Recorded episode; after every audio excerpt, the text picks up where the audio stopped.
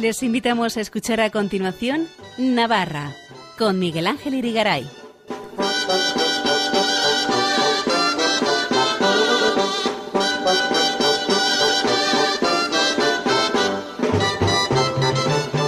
Muy buenas noches amigos oyentes de Radio María, bienvenidos a este programa Navarra en su edición del lunes 14 de agosto de 2023 en la que vamos a hablar del Festival de Teatro de Olite recién terminado el pasado 6 de agosto y que ha cumplido este año su edición número 24.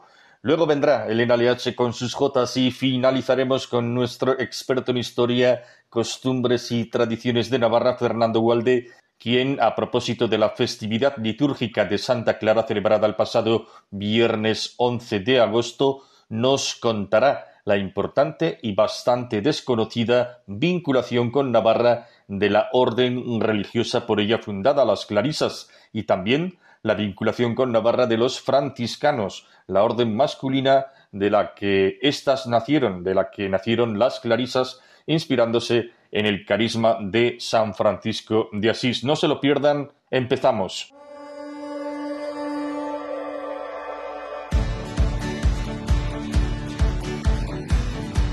El vigésimo cuarto Festival de Teatro de Olite concluyó el pasado domingo 6 de agosto con un balance muy positivo para los responsables de este certamen que ha desarrollado una edición marcada por la excelente acogida del público y, como explican desde la organización del festival, han sido un éxito todas las propuestas programadas dentro y fuera del escenario La Cava que se monta para la ocasión junto al Palacio de Olite y en el que se desarrolla el grueso de las propuestas más interesantes, más importantes, aunque también hay espectáculos en otras zonas de la localidad olitense y en otras poblaciones distintas.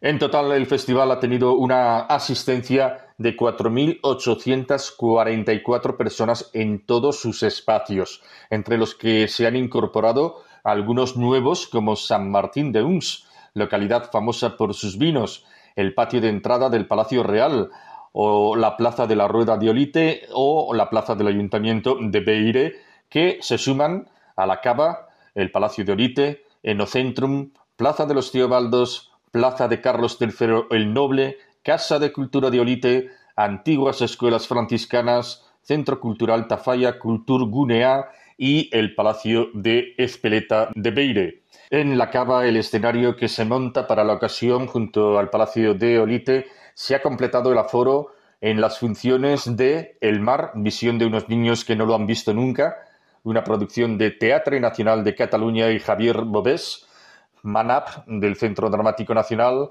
La Malpagá de la Compañía Navarra Producciones Maestras y Las Guerras de Nuestros Antepasados, producción de Pentación, Espectáculos y Secuencia 3. Y se ha rozado el lleno en Mujer en cinta de correr sobre fondo negro de la compañía Alessandra García, también en Perséfone de Iluna Producciones y también en Eclipse Total de Ponflotán y Rambleta Fuera de la cava, el escenario junto al castillo de Olite, se han agotado las localidades de Trapuziquinac de Lore Mora en el Palacio Real. También se han agotado las localidades en los pases de Olvido Flores, las maravillas de Júpiter, de Estefanía de Paz, en Olite, San Martín de Uns y Beire, sex ciertos de Tanjata Teatroa, en el Centro Cultural Culturgunea de Tafalla, y también se han agotado las localidades fuera de la cava en dos funciones de un segundo bajo la arena de Col Yeptu Desasosiego en el Palacio Espeleta de Beire. Por todo ello, las directoras artísticas del certamen, Anne Picaza y María Goiri Celaya, han hecho un balance muy satisfactorio de esta edición, la segunda con ellas al frente.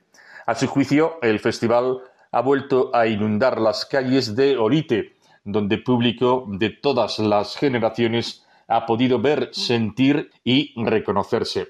En definitiva, dicen, hemos disfrutado de un festival que mira a todos los públicos y a todas las problemáticas que sacuden nuestro mundo. Hemos cerrado, continúan diciendo, una gran edición paritaria y feminista que ha promovido la igualdad, la libertad de expresión, la accesibilidad y la inclusión, reivindicando el valor artístico de la diferencia desde la normalidad.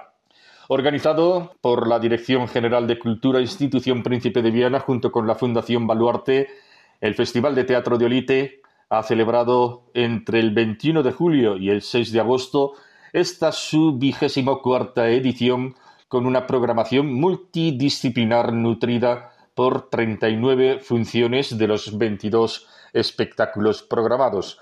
De ellos, 13 han sido creados, escritos o dirigidos por mujeres, 8 han sido de compañías navarras, dos internacionales de Argentina y Colombia, dos de carácter inclusivo y uno en euskera. El festival también ha acogido dos residencias artísticas, una para compañías de trayectoria consolidada, otra para compañías emergentes para el fomento del talento joven, que han llevado a cabo cuatro ensayos abiertos y varias llamadas experiencias Solite. Esta ha sido una edición con una amplia oferta de actividades formativas también. Por ejemplo, María Velasco y Teatro en Vilo han impartido talleres cuyas plazas se agotaron en pocos días y por primera vez el festival ha organizado un taller de teatro para jóvenes de la mano de Carla Rovira, que ha gozado de una estupenda acogida. En un marco privilegiado, como el patio interior del Enocentrum y acompañados por Reino Gourmet, se han vuelto a celebrar los encuentros con artistas y periodistas abiertos al público interesado. Y además, en el mismo espacio tuvo lugar una novedosa conversación guiada por Gemima Cano con compañías navarras sobre la sostenibilidad de las artes escénicas. Desde el equipo que dirige el Festival de Teatro de Olite también se celebra la excelente repercusión mediática conseguida tanto por parte de la prensa local y regional como de medios de ámbito nacional, generalista y especializada. Así, el festival ha tenido una cobertura diaria con entrevistas a las distintas compañías programadas en los medios de comunicación de Navarra, tanto en diarios como en radios y televisiones, y ha conseguido repercusión en medios de ámbito nacional. Olite así ha tenido presencia en programas de televisión como Culturas 2 de Televisión Española, de radio como El Ojo Crítico o La Sala de Radio Nacional de España y hoy empieza todo de Radio 3, suplementos culturales como el cultural y la lectura, medios especializados como Artez, A Escena o teatros, y prensa generalista como El Mundo o La Vanguardia. Picaza y Goiri Zelaya afirman que ahora toca trabajar ya junto con la Dirección General de Cultura e Institución Príncipe de Viana en la próxima edición, la vigésimo para que el Festival de Teatro de Olite vuelva a ofrecer un hogar de la diversidad y la libertad, un lugar de celebración y encuentro. Para contactar con nosotros, escribe un correo electrónico a navarra@radiomaria.es. Escuchen en Radio María Navarra con Miguel Ángel Irigaray.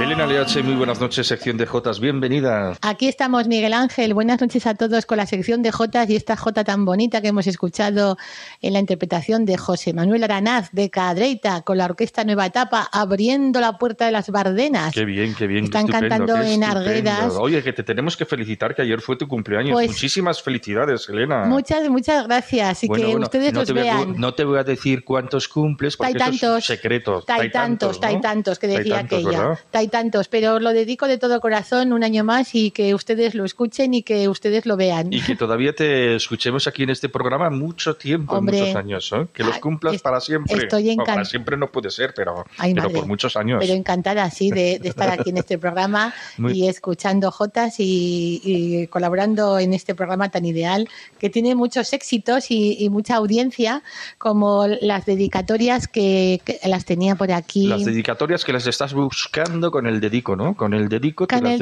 aquí, dedicatorias. a la familia Ancinalcoz de Aguilar de Codés y sus primos de Torres del Río, los Ordóñez Fernández. A Mari Carmen Osambela, también de la Sociedad Aneitasuna. A María Luisa Zapatero de Pamplona del barrio de Iturrama. A Pilar Tejada y a su amiga Rosa de San Martín de Uns. Ah, que el otro día estuvimos participando en Irván Amarillo en las fiestas de patronales de, San Martín de Uns, cantando jotas canciones en la residencia de Santa Cita. Residencia y tomasteis buen vino de la localidad. Buen vino, no, buenísimo, como decir ahora. El rosado tinto y blanco. Un rosado maravilloso. Maravilloso, ¿verdad? Estupendo. Hubo un aperitivo, hubo gigantes, hubo chupinazo. ¡Ay, qué bien lo pasamos! ¡Qué gusto! Y, eso, y el buen vino. de San Martín de Uns. no voy a decir las bodegas porque no voy a denominar aquí. No, no, no, se pueden decir las bodegas, no. ya sabes que, San Martín de Uns es, es una de las localidades del buen vino de Navarra, como Olite, ¿verdad? Es otro sitio de buen vino. Yo le llamo el Jerez en pequeño. Ah, sí, ¿Eh? Qué bueno. ¿Qué expresiones tiene Elena? el Jerez pequeñico, pero qué bueno ese vinico, qué rico. Y eso que yo probé un poquito, ¿eh? porque hay que conducir y vaya. para no abusar, todo con Y claro, saludamos a Rosa y a Pilar Tejada y digo, oye, pues hay que dedicaros, pues claro que sí.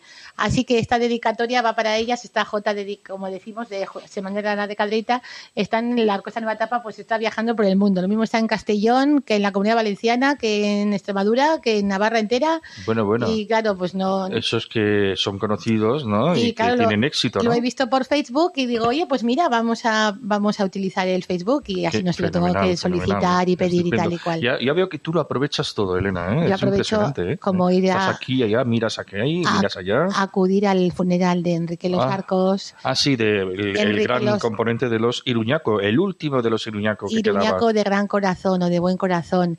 Así que el pasado domingo, día 6 de agosto, domingo soleado y, temperatura fresca, recibí vía WhatsApp el mensaje del jotero de Andosilla, Alberto Gurrea, con la triste noticia. Ha fallecido Enrique Los Arcos, el iruñaco. Con Alberto, posteriormente, recordé los momentos vividos con Enrique y el sonido del acordeón cuando suena el himno de del maestro Turrillas, lo mismo cuando escuchamos la jota de entrada de la Javierada, era él, Enrique Los Arcos, al acordeón, la jota del Padre Ordóñez y Gumesindo Bravo el pamplonés Los Arcos, que también compuso la melodía junto a Joaquín Zabalza del canto previo al encierro. A San Fermín pedimos por ser nuestro patrón, nos guíe en el encierro, dándonos su bendición. Es la composición de Enrique Los Arcos y de Joaquín Zabalza. Melodía compuesta para el espacio intermedio que quedaba en el himno de la Peña La Única, que es del Maestro Turrillas. Nosotros, los de la única, somos de buen corazón y las fiestas de Pamplona son toda nuestra ilusión. El padre Ordóñez apreciaba muchísimo a los iruñacos. Los mencionaba en medios de comunicación y publicaciones. Ignacio Astondoa de Pamplona, Enrique Abad de Cintruénigo, Alberto Duarte de Pamplona, Joaquín Zabalza y Enrique Los Arcos. Con Joaquín Zabalza compuso varias jotas, como la que dice, labrador era mi padre y labrador fue mi abuelo, y yo como labrador a una labradora quiero. Y esa otra jota triunfadora del certamen de jotas en el hipermercado Leclerc hace muchos años, año 1995, que fue interpretada por Salvador Azcona de Falces, que dice, hasta dentro de una jaula, el ruiseñor sube y vuela. Quien nace para volar con poco viento se eleva, que igual luego la escuchamos. Es Fenomenal, una, estupendo. Es una jota compuesta, como decimos, por Joaquín Zabalza y por el padre Ordóñez y que la, grabó este Salvador Azcona. De esta manera, el jesuita solicitó a Enrique Los Arcos ser miembro de jurado en certámenes de Jota. Murió el Fruto, Tafalla, Teatro Gallarre. La secretaria del Padre Ordóñez, Maribela Surmendi, elaboraba las listas de los participantes y era yo quien se los entregaba a Enrique Los Arcos en el bar Las Vegas de la calle Estafeta. El iruñaco Enrique me recibía con una sonrisa característica de él, con sus manos y dedos ligeros de acordeonista y me servía un buen café. Enrique Los Arcos compartió la difícil labor de jurado con Miguel Arbuniés, María Dolores Basarte y Aurelia Bouzas. Y de aquellos certámenes de Jota, los resultados fueron muy exitosos, porque surgieron voces que actualmente son muy conocidas en la Jota, como Diego Urmeneta de Castejón, Ainhoa González de Tafalla, Aranchadí de Tafalla, José Antonio Pérez Caro de Buñuel, Diego Belzunegui, Marta Castillejo y otros. Así que llegó la tarde del funeral en la parroquia de San Saturnino, que reunió a vecinos, amigos y familiares en memoria del Iruñaco Enrique. Presidió la Eucaristía el sacerdote diocesano don José Antonio Goñi. El periodista Alfonso Segura recordó con, una, con toda emoción que Enrique era el hombre de la eterna sonrisa. El coro parroquial interpretó Adiós hermanos, que es una canción con toda elegancia, la interpretó la canción de Joaquín Saro. Y la Pía Unión de Auroros de Pamplona interpretó los cantos del sacerdote Carmelo Erdozain y también de Verdi. Llega el día, cantaban aquellos. ¿Cuántas veces Enrique Los Arcos acompañó con su acordeón la aurora San Fermín del Maestro Turrillas? Hoy, 7 de julio, suenan las campanas, suben los cohetes, música sin fin. Así que llegó el momento de que Maricruz Corral, con su estilo personalísimo y acompañada por, a la guitarra por Joaquín Zabalza, hijo de Joaquín Zabalza y de Maite Díaz, interpretó la jota de José Luis Lizarraga de Añorbe que dice que hizo a San Fermín llorar. Lo vamos a escuchar a continuación. La familia de los Arcos Sevillano es una familia muy apreciada en Navarra. Su esposa Amparo, cantante del Orfeón Pamplonés, fue cantante del Orfeón Pamplonés. Moisés y María Pilar, quien, María Pilar, quien aconseja y ofrece clases magistrales a los investigadores y usuarios en el Archivo de Navarra. Cuánta dulzura y sinceridad transmite esta familia. Así que San Fermín y San Francisco de Javier han abierto a Enrique como un arco celestial las puertas del cielo. Lo recibe ella, la patrona de Pamplona, que es la Virgen del Camino. Qué bonito, qué bonito te ha quedado, Elena. ¿Te ha gustado? Sí, me ha bueno, gustado pues mucho. sí, es que yo de mayor escritora. Te ha quedado como con un remate poético final estupendo. Mañana, ¿eh? hoy mañana, es que Bueno, bueno, en- bueno. el día de mañana eh, un libro. Así que, así que mm, Oye, yo quiero que me firmes uno. me, ¿eh? me voy al funeral de Enrique Los Arcos y claro, pues, eh, pues va a cantar, no va a cantar, así que grabé lo que pude de la Jota de Maricruz Corral, la Jota que cantaba ella. Y claro, está, pedimos per- eh, perdón y autorización o porque el disculpas. sonido no es perfecto, me parece. Claro, pero, pero es la actualidad la me- que manda. Aquí estoy yo hablando con alguien que le digo, está aquí porque yo estaba debajo del coro y claro, ella estaba en el coro y yo arriba, abajo, abajo, arriba y digo, bueno, pues eh, Bueno, grabaré lo que y pueda. un poquito el eco de la, de la nave de la iglesia. Pero ¿verdad? bien, estaba, o sea, me gustó la interpretación, su estilo personalísimo de Maricruz Corral, así que vamos a escuchar la Jota de Lizarraga, de José Lizarraga de Añorbe, que canta en el funeral de Enrique Los Arcos, Maricruz Corral de Pamplona.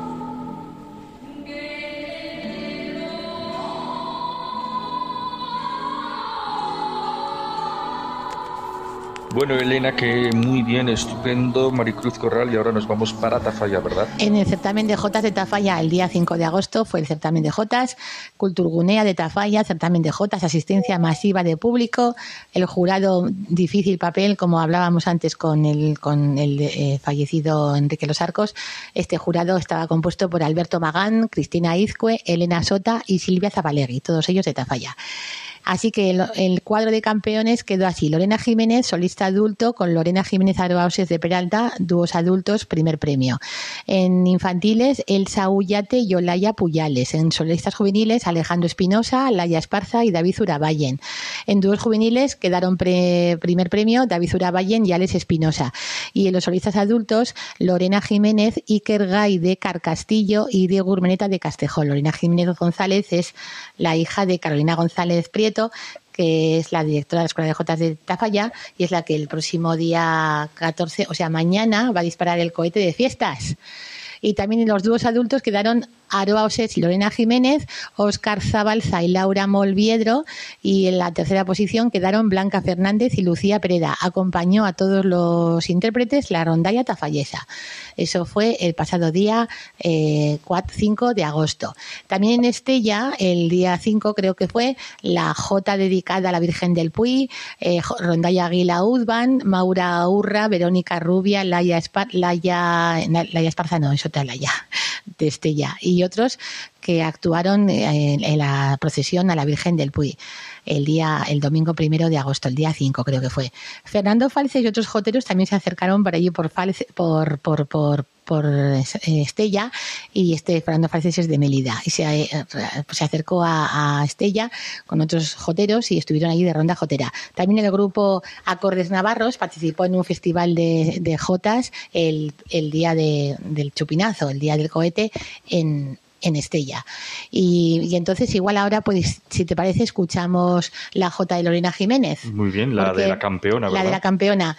Esto lo he recogido de Facebook. O sea, Del Facebook. Porque mira, ah, eso es una anécdota. Cuando vas a Teatros Gallarre o Baluarte o vas a otros teatros de España, siempre te indican por una voz en off que por favor no te autorizan, no está permitido grabar en vídeos y tal. Y todo el mundo, pues eso, todo el mundo quieto, eh, quiero decir, porque eh, a mí me suele pasar, pues igual vas a evaluarte algún concierto y bueno, pues en audio igual se puede grabar un poquito, pero ya vídeos. Pero aquí resulta que hay un político, un parlamentario, que no voy a decir su nombre, que el otro día se acercó a este certamen de J. Oye, pues que grabó tan ancho grabó, grabó. en vídeo. Ah, en vídeo. La J de Lorena Jiménez, campeona de J. Y digo yo, ay Dios mío, ¿qué ha hecho este hombre? Y tú que lo has sacado de su Facebook. Claro. Oh. Así que, madre mía. Bueno, bueno, bueno. Así que vamos a escuchar a Lorena Jiménez, esa J tan bonita que interpreta de, de, interpretación también de Juan Navarro de Tafalla. Y ella es la campeona de J del certamen de J de Tafalla. Y digo, bueno, como lo ha grabado él, pues mira, Fenomenal. Así que, oye, mira, lo, hacen los políticos, pues mira, pues mira, pues se graba, se, copia, copiar, cortar y pegar. copiar y pegar, venga. Pues Escuchamos a Lorena Jiménez, la J campeona en el certamen de J de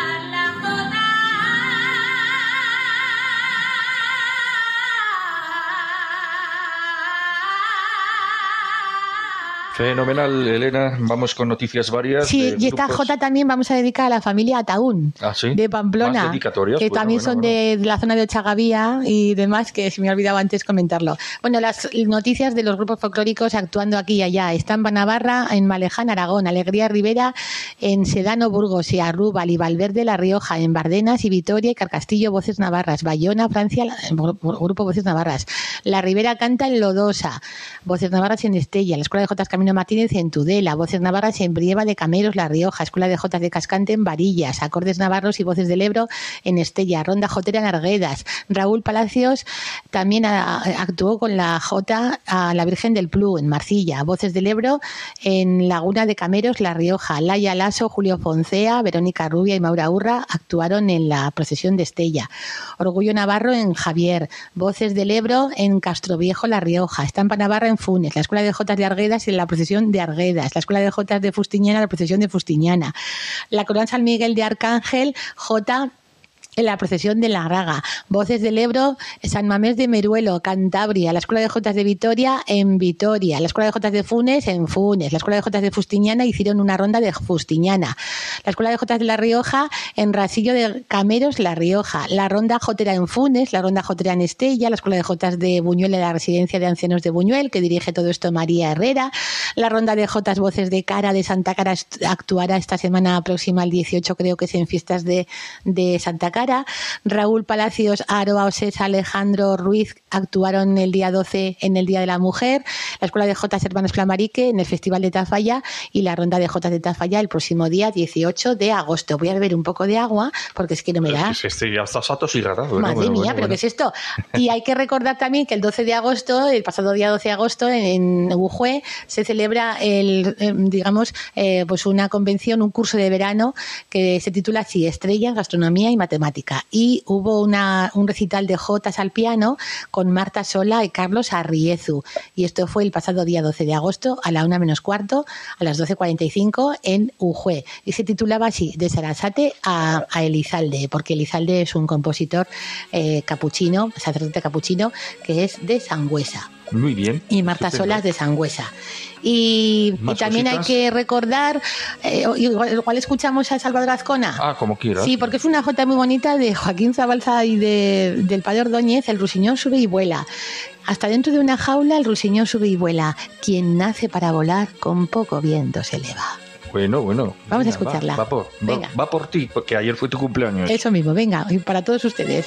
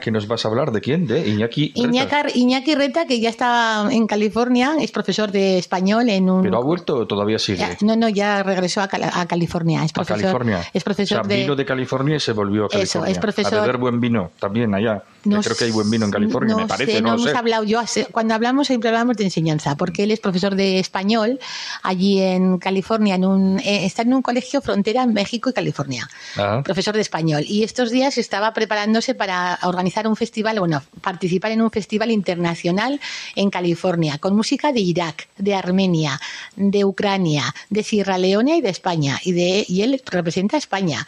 El otro día me envió unos vídeos y muy simpáticos, muy, muy curiosos, quiero decir, con música armenia y ucraniana y de Irak. Y dice, bueno, ya te enviaré otro día otro que yo interprete alguna jota de baile y tal. Y bueno, pues le enviamos muchos saludos. Y entonces ya está de nuevo en California y regresará, pues no sé si en Navidades o no lo sé. Iñaki Reta como Enrique Los Arcos, que también toca el acordeón. El acordeón, sí, sí, acordeonista. Y además es participante e integrante del grupo Voces Riveras, con Diego Urmeneta, Soledad Castellano, Carolina Milagro, Sandra Miranda y Davinia Martos, creo que es, y él y él también es integrante. Y también hay que recordar el 2 de septiembre que tenemos el nuevo programa que llevará la cultura tradicional a nueve localidades. Entre ellas será Corella Culturizan, se titula así, se denomina así este, este programa. Y el día 2 de septiembre la Asociación Navarjota presenta el 2 de septiembre en Corella su espectáculo, La Jota Navarra, expresión de un pueblo. No sabemos todavía quiénes van a participar en, este, en, esta, en este festival, en este proyecto en este programa, eh, que también pues va a haber acompañamiento de rondalla, chistularis y gaiteros y también se emitirán pues unas imágenes y demás, así que todo muy bien. Y, y así que nos vamos a despedir. Ya nos vamos a despedir. Porque mañana, día 14, de agosto la J en estilo Tafalla pues es muy interesante y mira, voy a, a ver si te gusta la J estilo Tafalla antes de, despedirnos con el famoso Viva Tafalla que es de, creo que es de Feijó eh, no, no del futuro del, del político, eh, no, no, ese es otro no tiene nada que ver. Entonces, esto se compone en los años 40, 50 del siglo pasado y es la subida a la salve, que le llaman ellos, el Viva Tafalla. Mira, él, eh, eh, he, o sea, he, compuesto este, este, este texto que dice así, la J estilo Tafalla. La J es un arte que tiene origen y no que tiene orígenes y no origen, porque ha agarrado todo lo que le interesaba de sus alrededores. La J lo inunda todo, no se ha dormido. Es un misterio que renace dentro de ese patrimonio inmaterial. Los joteros y joteras han sabido transmitirla hasta nuestros días, añadiendo algún elemento o retoque para hacerla más atractiva o sugerente. En diciembre del año 1882, Germán La Santa y yo acompañamos al padre Ordóñez al Festival de J. Villancico de Corella. Coincidí en el Salón de Actos Blas de la Serna, actual Centro Cultural María Villar Díaz, butaca con butaca con el compositor tafallés José Menéndez. El maestro, con su pelo blanco, elegante traje, escuchaba atento la interpretación de su obra navideña, a cargo de un grupo ribero. Recuerdo su comentario. Elena, ¿te has fijado en la interpretación de mi canción? Son riberos y la han cantado a tiempo más lento, que no está mal. En Tafalla cantamos la jota más brava, con más rasmia. Con el tiempo he comprendido aquellas palabras. En Navarra podemos cantar la jota de diferentes maneras. Pamplona y su cuenca, Tafalla y zona media, Tierra Estella y Valdizarbe, y la ribera. La jota ribera es muy es de ritmo lento, exige más anchura en su interpretación, es más íntima. Por ejemplo, el cantar de Josefina García de Murchant y las jotas musicalmente de carácter bardenero del maestro Julián Aranaz de Cadreita, como aquella que dice Pajarico canta alegre con tus trinos pregonando, que, que vive sin rencores, las penas va olvidando. Tiene la J. Rivera influencia aragonesa. Recuerdo las palabras de la cantadora Maña Pilar Las Heras. La J se canta con impostación natural. Y la J de Tafalla, Falces y Zona Media es más brava, rápida y salerosa. Así lo comunican, lo expresan las hermanas Flamarique de Navarra el 6 de enero de 1999. La interpretación exige más verticalidad a la hora de cantarla, de interpretarla. La más bella flor nacida en el jardín de Navarra es la J de mi tierra, bonita, valiente y Brava, de Pedro Mari Flamarique y de José Menéndez. Son tiempos de redes sociales, de Internet, lo que hemos hecho antes con la J que hemos escuchado de Lorena Jiménez, siempre en positivo. Sin embargo, los joteros avanzamos hacia una cierta unificación. Sería conveniente escuchar estilos con denominación de origen. Raimundo Lanas, Manuel de Pamplona, Juan Navarro, Hermana Flamarique, Los Iruñaco, Alma Navarra o Navarra Canta. Y estudiar las partituras de las jotas de Manuel Turrillas, José Luis Lizarraga, Jesús Martínez u otros maestros. En agosto, la Jota Navarra luce en Tafalla sus mejores galas. El sol envía sus rayos a ritmo de rondalla. El día 14 14 mañana, día 14, víspera de la Virgen de la Asunción, Carolina... hoy, es día 14. Ay, hoy es día 14, ya no sé en qué día vivo. Pues hoy, día 14, la directora de la Escuela de J. Semán Flamarique será la encargada de lanzar el chupinazo anunciador de las fiestas patronales. La Escuela de J cumple 50 años, días inolvidables. Me despido con la J de Raimundo Lanas, por la sal que andando tiene y la luz que hay en su cara. Por querer como ella quiere, bien se ve que es de Tafalla.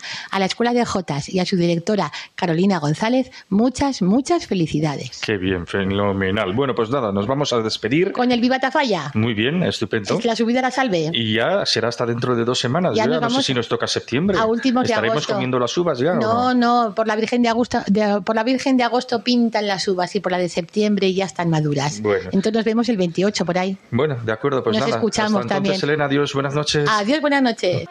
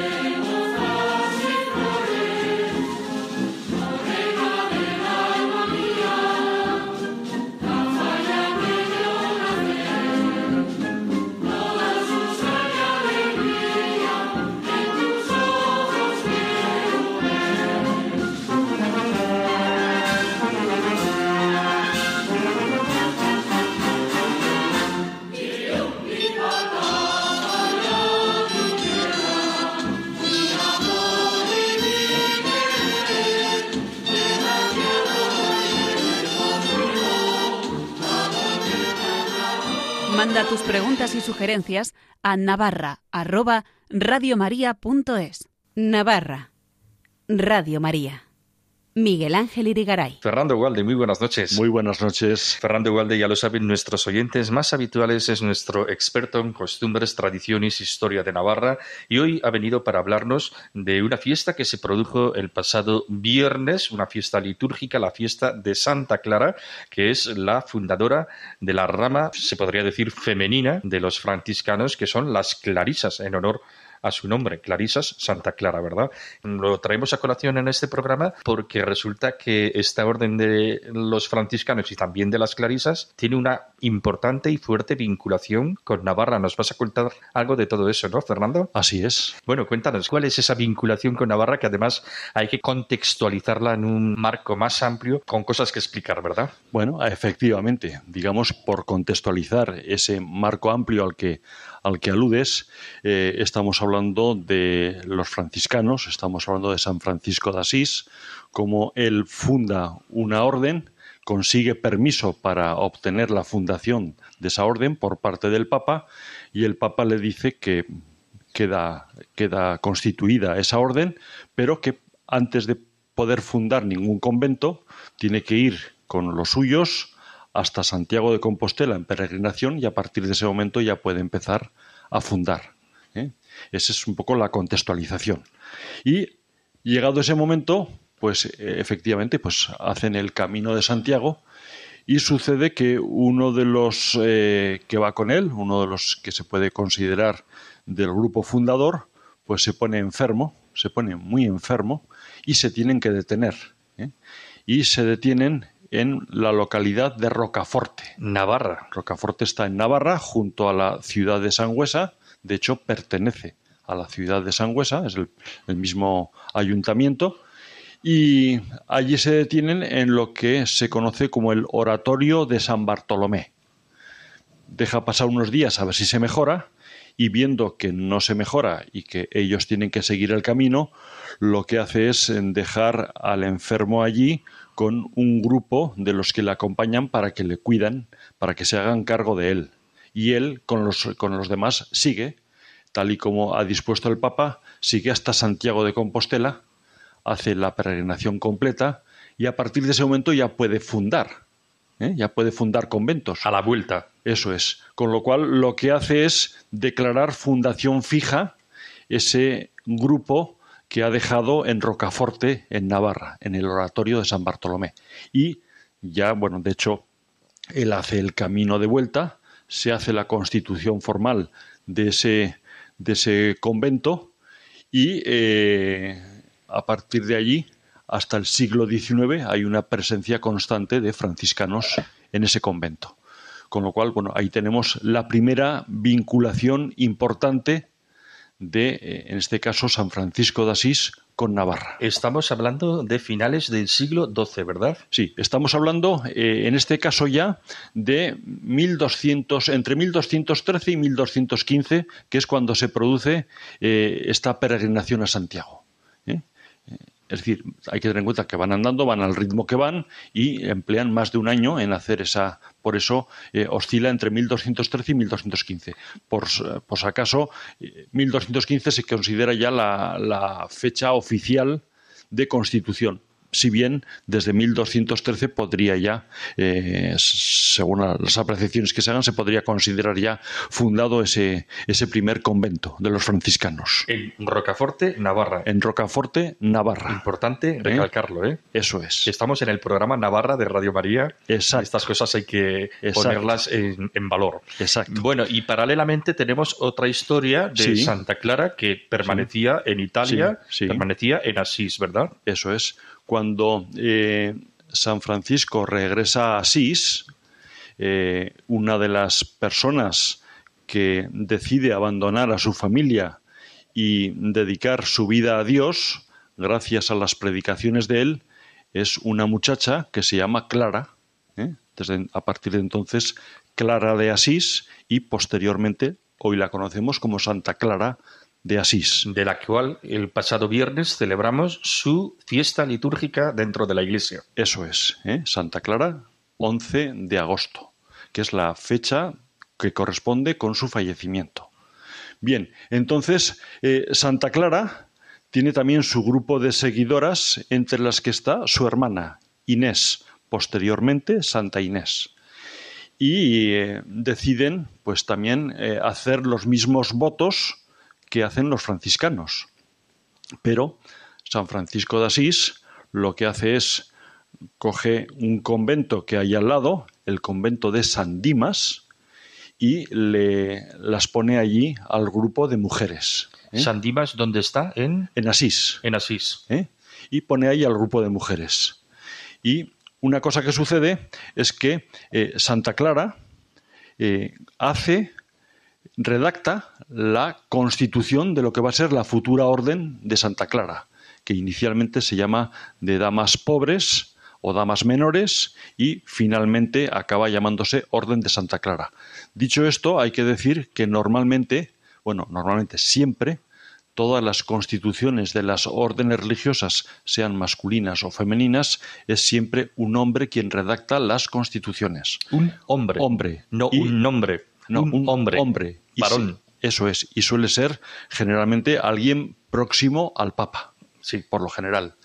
Y por vez primera y única en la historia hay una mujer que redacta las constituciones de esa orden religiosa con lo cual queda constituida la Orden de Santa Clara porque esas constituciones reciben luego el visto bueno del Papa. No sé si podríamos matizar eso que dices, porque al fin y al cabo me imagino que se basaría en las constituciones de los franciscanos, ¿no? De la orden masculina. Bueno, se apoya en ello, pero lo adapta a las mujeres y eh, en base a unos objetivos muy definidos de pobreza. ¿Eh?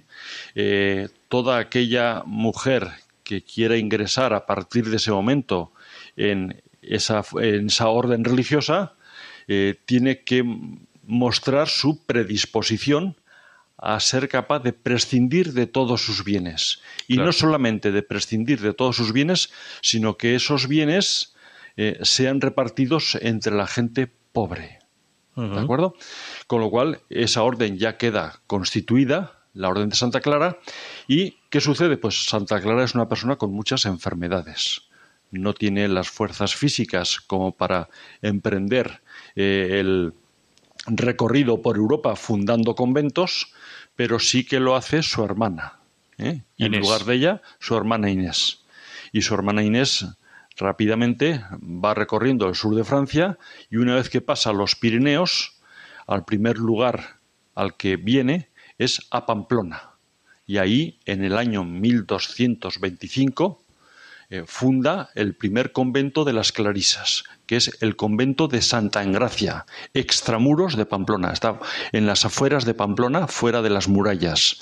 1225. O sea que vamos a concretar, podemos decir que el primer convento de las Clarisas el primero fundado se funda en Pamplona. El primer convento fundado en España de la Orden de Santa Clara, de las Clarisas, se funda en Pamplona. Y no es que se funde, no, no, se, se funda estando en vida Santa Clara. Claro. ¿Eh? Y ese convento ha estado funcionando hasta finales del siglo XIX. Hoy es el día en el que en Navarra tenemos conventos de clarisas en, en Arizcún, tenemos en Lecumberri, tenemos en Olite, es decir, hay varios conventos de la Orden de Santa Clara, ¿eh? en base precisamente a ese núcleo inicial que se crea a partir del convento de Santa Gracia en Pamplona por parte de Santa Inés. Bueno, pues es interesante porque el primer eh, convento de los franciscanos es fundado en Rocaforte, Navarra, y el primer convento en España fundado por las Clarisas se funda en Pamplona. Es decir, a tan solo 40 kilómetros del otro. Del otro. La historia es muy caprichosa. Sí, pero 40 ¿Eh? kilómetros entonces eran muchos. Lo que pasa que hoy no, es tanto, ¿verdad? Pero estamos hablando de una orden que nace en Asís. Sí, sí, ¿Eh? claro. Y que estamos hablando de Italia y estamos hablando de Santiago de Compostela, donde tienen que ir a, a hacer la peregrinación. ¿Eh? y hoy en día pues tenemos un convento en Tolosa que antaño era perteneciente a la diócesis de Pamplona y que justamente se va a cerrar ahora después de 400 años de existencia de vida y las tres primeras monjas que fueron allá también, vaya por Dios, eran navarras. Así es.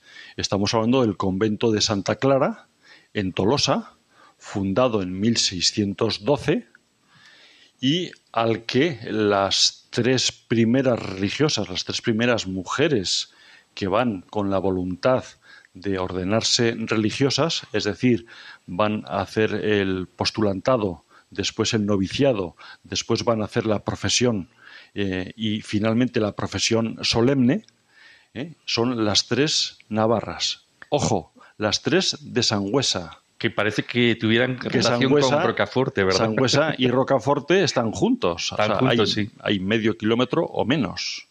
¿eh? Sí, sí. Qué casualidad, ¿no? O bueno, pues son providencia, ¿verdad? Bueno, son, son casualidades, providencias, lo que queramos. Pero, lo cierto es que mm, parece predestinada Navarra a tener una vinculación siempre permanente con esa orden de Santa Clara. Y con los franciscanos. Y con los franciscanos. ¿eh? Hay que, tener en cuenta que son dependientes ellas de los franciscanos. Y bueno, ¿y luego qué pasó? Que en 1765 una monja se cura milagrosamente y qué casualidad también. ¿Qué pasó? Así es, así es. En el año 1765, una de las religiosas que están en este convento de Santa Clara en Tolosa, ¿eh? No olvidemos que durante siglos ese convento ha pertenecido hasta hace muy poco a la diócesis de Pamplona. Es decir, esa parte de Guipúzcoa dependía eclesiásticamente del obispo de Pamplona. ¿eh?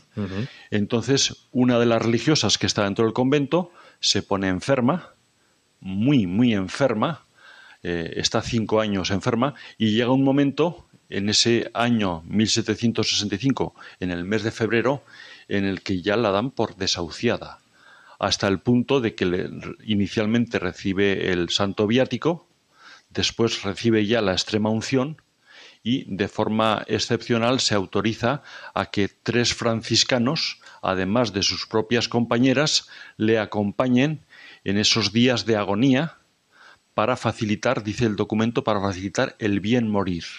El bien morir. El bien morir. Y le están acompañando, ella está totalmente ya en agonía completa y ella era muy muy devota de San Luis Gonzaga, un santo que siendo jesuita tiene curiosamente una aceptación muy fuerte, una presencia muy fuerte dentro de la orden de las clarisas. Es decir, no siendo franciscano, tiene una, una presencia importante para ellas ¿eh? y una devoción muy especial. En este caso, esta monja, Sor Josefa Ramona de San Fermín, cuando decimos de San Fermín, sépase que era de Pamplona, ella, ¿eh? Claro. Con lo cual, eh, ella, ella, era de Pamplona sí, y además... Y ella tenía en su habitación, en su celda, una imagen de San Luis Gonzaga, el cual había sido canonizado unos años antes, y además tenía también una reliquia de San Luis Gonzaga. Y bueno, pues eh, ella está ya muy mal, convulsiones, eh, está que ven que el desenlace es inminente y de hecho pues eh, se hace que las 24 horas haya ya una presencia con ella, bien sea a través de algún franciscano o bien de alguna compañera suya Clarisa, y lo que se hace es estar con ella y incluso la abadesa, viendo que el desenlace es inminente, pues prepara ya las exequias fúnebres, ella dice para mañana ya, porque dan por hecho que esa tarde muere.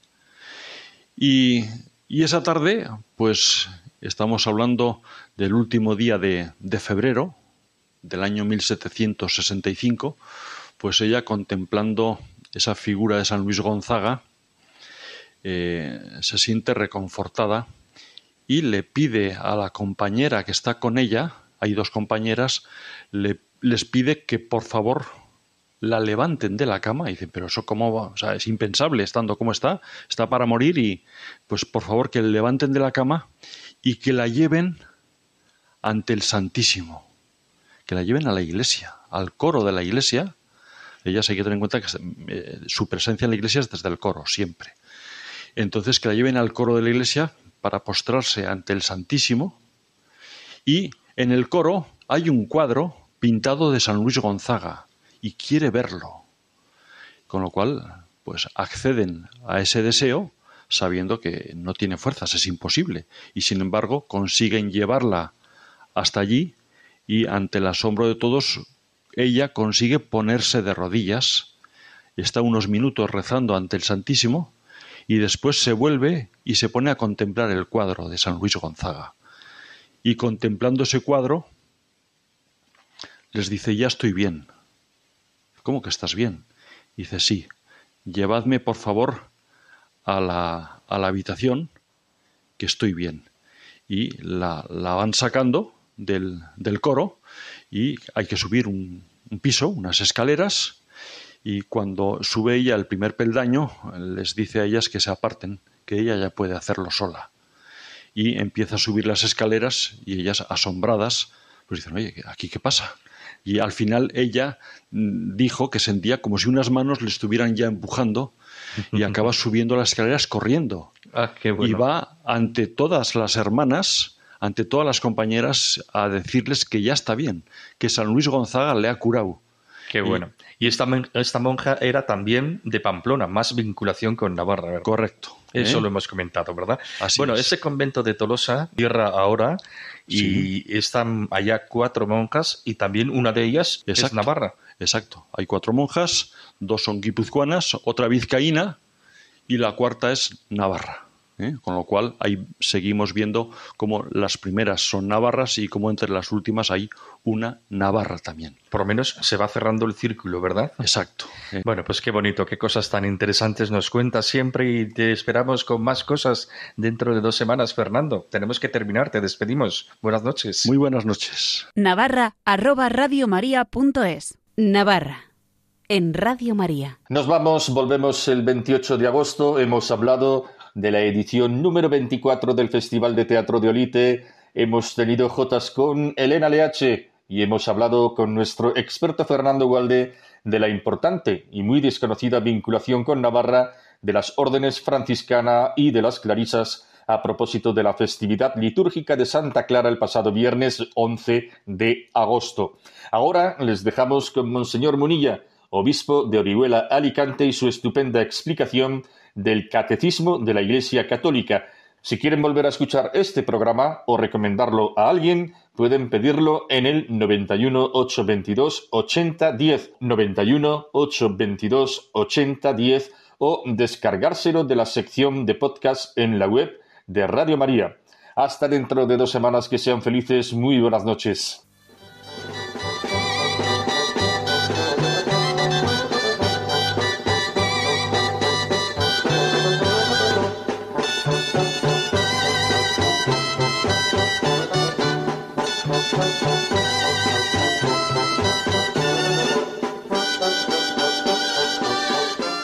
Y así finaliza en Radio María Navarra, un programa que dirige Miguel Ángel Irigaray.